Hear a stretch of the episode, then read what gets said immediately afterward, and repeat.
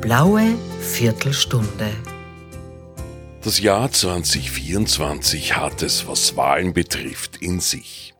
Neben der so wichtigen Nationalratswahl findet am 9. Juni die nicht minder wichtige EU-Wahl statt, wo ein tolles Ergebnis der Freiheitlichen die fundamentalen österreichischen Anliegen in Brüssel noch lauter erklingen lassen können. Und ein Garant für die rot-weiß-rote Stimme innerhalb dieses EU-Molochs ist der FPÖ-Spitzenkandidat für die EU-Wahl, Harald Wilimski. Und mit dem bin ich jetzt übers Internet verbunden. Grüß Gott.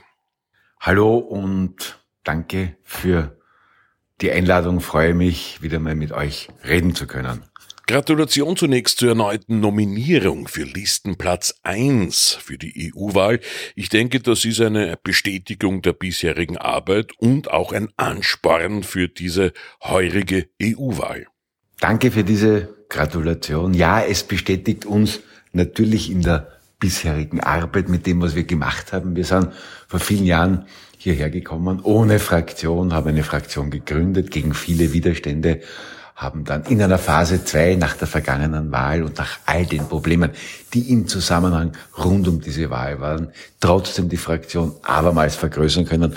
Heute sind wir im Gespräch mit sehr, sehr vielen patriotischen, Mitte-Rechts, freiheitlichen, konservativen Kräften und ich bin wirklich bester Dinge, dass es gelingt vor der Wahl, nach der Wahl. Das wird davon abhängen, wie strategisch sich unsere Partner da definieren wollen, eine noch viel stärkere, größere und schlagkräftige Mitte-Rechts-Fraktion hier zu etablieren.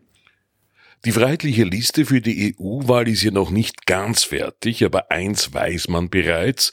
Neben diesen bewährten Kräften Harald Wilimski, Georg Mayer und Roman Haider kommt nun auch weiblicher Charme hinzu.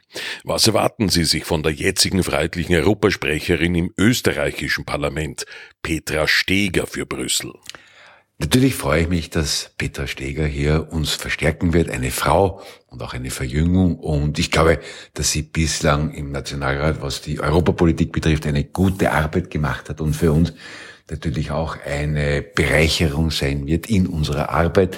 Äh, und sie hätte eigentlich ja das letzte Mal schon zu uns kommen sollen. Diesmal äh, ist es soweit, dass sie uns hier auf dem internationalen Parkett äh, verstärken wird. Und da freue ich mich besonders und äh, all unsere Unterstützung wird auch äh, äh, für Sie natürlich gegeben sein.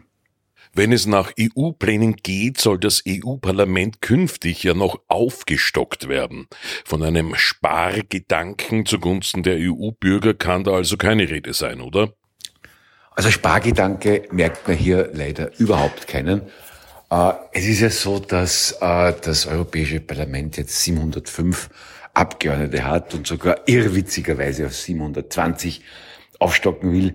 Die Amerikaner ähnlich groß äh, wie die äh, EU, vielleicht ein bisschen weniger, aber ähnlich groß, kommen mit 435 Mandataren, also ein bisschen mehr als der Hälfte aus. Daher sage ich, ja, man kann die Hälfte wegstreichen der Mandatare. Klammer, wird wahrscheinlich jetzt niemand auffallen, aber das Parlament wäre schlagkräftiger. Man kann die Hälfte der Kommission von diesen 27 Kommissaren, die keiner kennt, ja, oder wenige nur kennen, äh, und die vor allem mit bürokratischen Schikanen auffallen, ebenfalls streichen. Man kann diesen Doppelsitz mit Brüssel und Straßburg endlich beenden und es auf einen Sitz hier reduzieren. Ich glaube, das wäre genau das, was Europas Bürger sich erwarten in Zeiten großer Teuerung. Und damit gehen wir auch in den österreichischen Wahlkampf.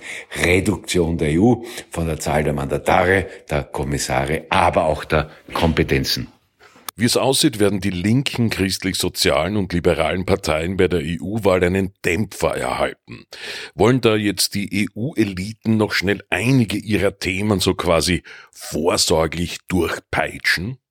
Ja, leider ist es so, dass nach dem Motto am Abend wird der Faule fleißig die äh, Konservativen, die Sozialdemokraten, die Grünen, die Liberalen, die Kommunisten und wie sie alle in dieser antipatriotischen Allianz sich formiert haben, äh, Allianz, wollen jetzt am Ende des Tages hier sehr viel ihrer zentralistischen Agenda noch umsetzen. Äh, wir können massiv Widerstand dagegen machen. Wir können sie jetzt noch nicht verhindern, was wir aber in Aussicht stellen können, wenn die Mehrheitsverhältnisse sich hier ändern und auch bei den Mitgliedstaaten die äh, Zusammensetzung der Regierungen eine andere wird. Viele dieser Irrsinnigkeiten, etwa vom Aus für den Verbrennermotor oder äh, ein drohendes Bargeldverbot, diese Dinge dann entsprechend reparieren. Aber dafür brauchen wir zunächst einmal die äh, Unterstützung auch des Wählers. Was sind sonst noch Themen, die aus FPÖ-Sicht in den kommenden Wochen bis zur EU-Wahl dann wichtig sein werden? Also ganz wichtig, äh, der Themen der kommenden Wochen wird es sein in dieser irrwitzigen Migrationssache, äh, das, was wir in Österreich als Festung Österreich politisch, programmatisch definiert haben, jetzt auf Europa äh, umzulegen, eine Festung Europa zu machen, sicherzustellen, dass im kommenden Jahr nicht noch mehr äh, illegale Migranten aus Arabien, aus Afrika da zu uns hereinströmen, wissen, dass 80 Prozent hier keinen Schutztitel haben aus Genfer Konventionssicht, aus humanitärer oder subsidiärer Schutzbegründung heraus, sondern einfach nur illegale Migranten und Glücksritter sind, die abzuhalten und dann dafür Sorge zu tragen, dass die, die hier sind und keine gültige Aufenthaltsberechtigung haben, wieder in ihre Heimat zurückkehren und die, die nicht hereinkommen dürfen und hereinkommen sollen, auch entsprechend nicht hereinkommen nach Europa. Das wird einer der ganz zentralen Dinge.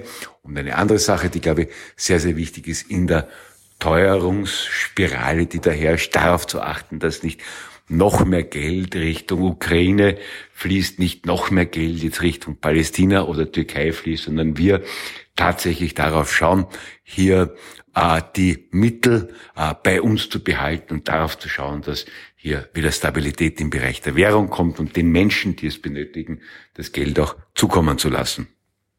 Was erwarten Sie sich von der EU-Wahl aus freiheitlicher Sicht? Wird das Austro-Team in Brüssel größer werden? Ja, na, das Austro-Team wird größer, so meine Hoffnung, so unser Wahlziel. Wir haben jetzt drei Mandatare.